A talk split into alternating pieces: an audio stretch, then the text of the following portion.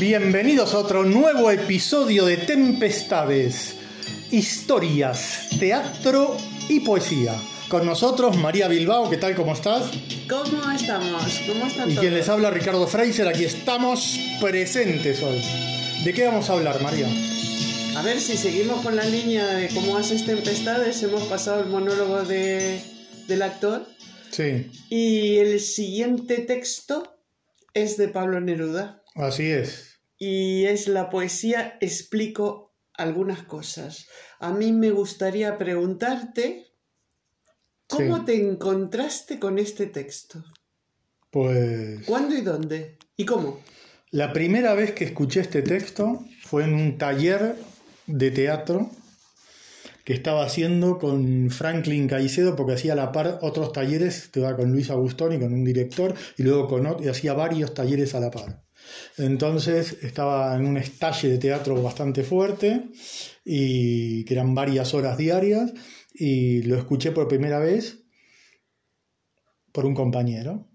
¿Ah, sí? Sí, pero no, no, me, no me gustó cómo lo hizo. Ah, Pero sí el texto empecé a trabajarlo.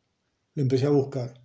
Y entonces empecé a investigar sobre el cambio que hizo Pablo Neruda con esa, esa poesía es trascendental, porque marca un cambio totalmente en toda la poesía y la vida de él, de Pablo Neruda. Hasta ese momento Pablo Neruda, después de escribir todo lo primero que escribió en su juventud y demás, más allá de 20 poemas de amor y una canción desesperada y todo lo demás, Pablo Neruda tenía una poesía muy especial, ¿no es cierto?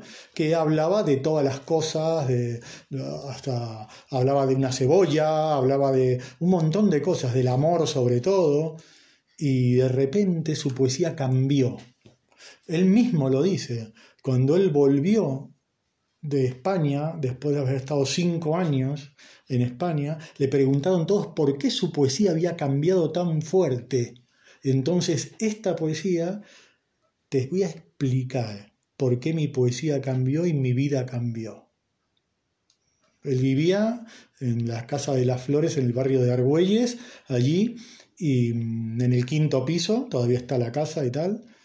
Y bueno, la poesía esta explica algunas cosas del por qué su poesía cambió.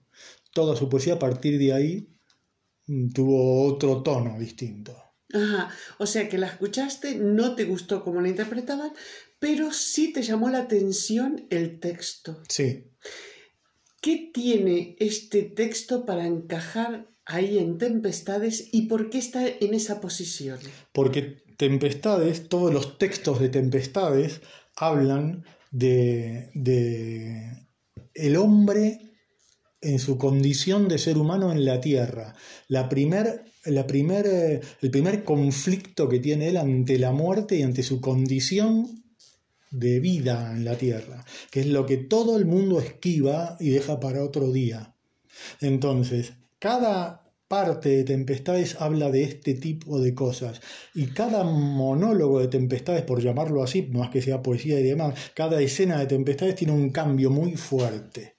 Un cambio, un vuelco, empieza de una manera y ¡boom! Algo pasa en la poesía que ¡brum! cambia todo. Ah. Y esta poesía es el ejemplo trascendental del cambio. Como León Felipe de repente está en su casa, en la poesía de Qué lástima, de repente está, vive la vida, de repente ¡pum! La muerte de una niña, cambió todo. Calígula está, ama la luna, de repente ¡boom! ¿No es cierto? Pide la luna y tal. Cada, cada escena, Hamlet y de el Piriguín, ¿no es cierto? Con su madre llega, ¿eh? su madre agoniza, ¡boom! Cambio, ¿no? Y en este caso está clarísimo que él estaba muy bien en su casa con sus amigos, con sus tertulias literarias, con todos los grandes poetas que pasaron por allí, por la Casa de las Flores. Vamos, mm, Miguel Hernández fue uno de los cuales la Casa de las Flores le cambió la vida a él. Sí, lo comentaste. Le cambió la vida, las tertulias, Federico García Lorca, que iba a la Casa de las Flores y demás, todos, a Pedro Salinas, todos los demás que iban a- allí, ¿no? de la generación del 27, y todos fueron influenciados por Neruda, se diga o no se diga. Todos tuvieron una influencia Ah, sí, muy sí. fuerte Uh, de. Neruda. Neruda era, claro, Claro, pero es que la literatura latinoamericana tiene eh, algo de selvático, de agreste. claro, claro, claro. ¿no? Mm, No sé, eh, es muy rica, es muy, enriqueció muchísimo Sí, sí, sí, sí. sí.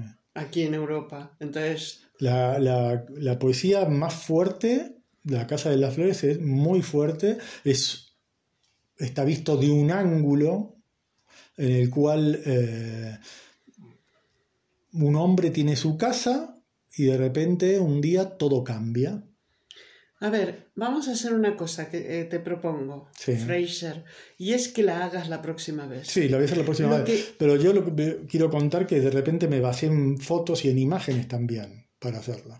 Para, no solamente con esto, estuve buscando imágenes del, del mismo sitio de Argüelles, de la esquina de, la, de Argüelles, que está una, una calle después del corte inglés de Princesa, en Madrid, la Casa de las Flores, que se reconstituyó porque estaba toda destruida, Sí. baleada y demás. Mm. Eh, y de repente he visto fotos muy fuertes. Un hoyo en la esquina de una bomba de 10 metros, no sé, de diámetro.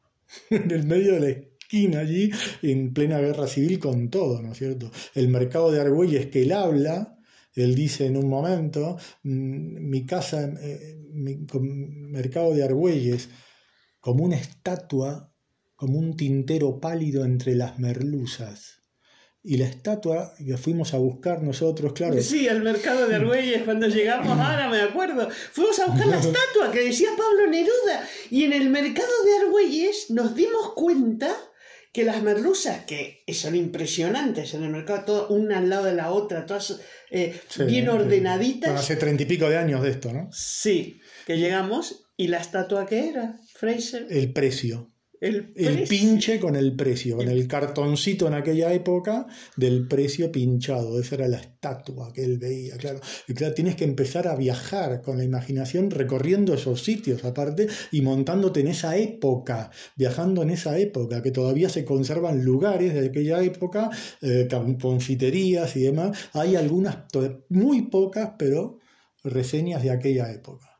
Pues me parece increíble que la próxima vez hagas la poesía. Pues vamos a hacerla entonces, porque Sí. eso es lo importante, ¿no? Que, Hombre, que siga. A ver, yo pienso que sí, que esta poesía pues la tienes que hacer, las otras son más teatrales, pero bueno. sí. Bueno, vamos a ver. Pues hasta la próxima entonces. Hasta el próximo episodio, un abrazo. Adiós. A ver, y Fraser, ¿qué te pasó con la música? Impresionante, saltó de golpe. La- Es la tecnología de la NASA que tenemos, esto es increíble. Ya estabas, estabas despidiéndote, María, y saltó la música, porque claro, tengo aquí un- una cosa bastante precaria. Somos- Estábamos en el comedor, precario todo, no tenemos técnicos ni nada, pero no, no, bueno, no, se nota, se nota. Con, No, ilusión. Pues bueno, Un nada. abrazo, ¿eh? Un abrazo, hasta luego, nos vemos. Adiós. Adeu.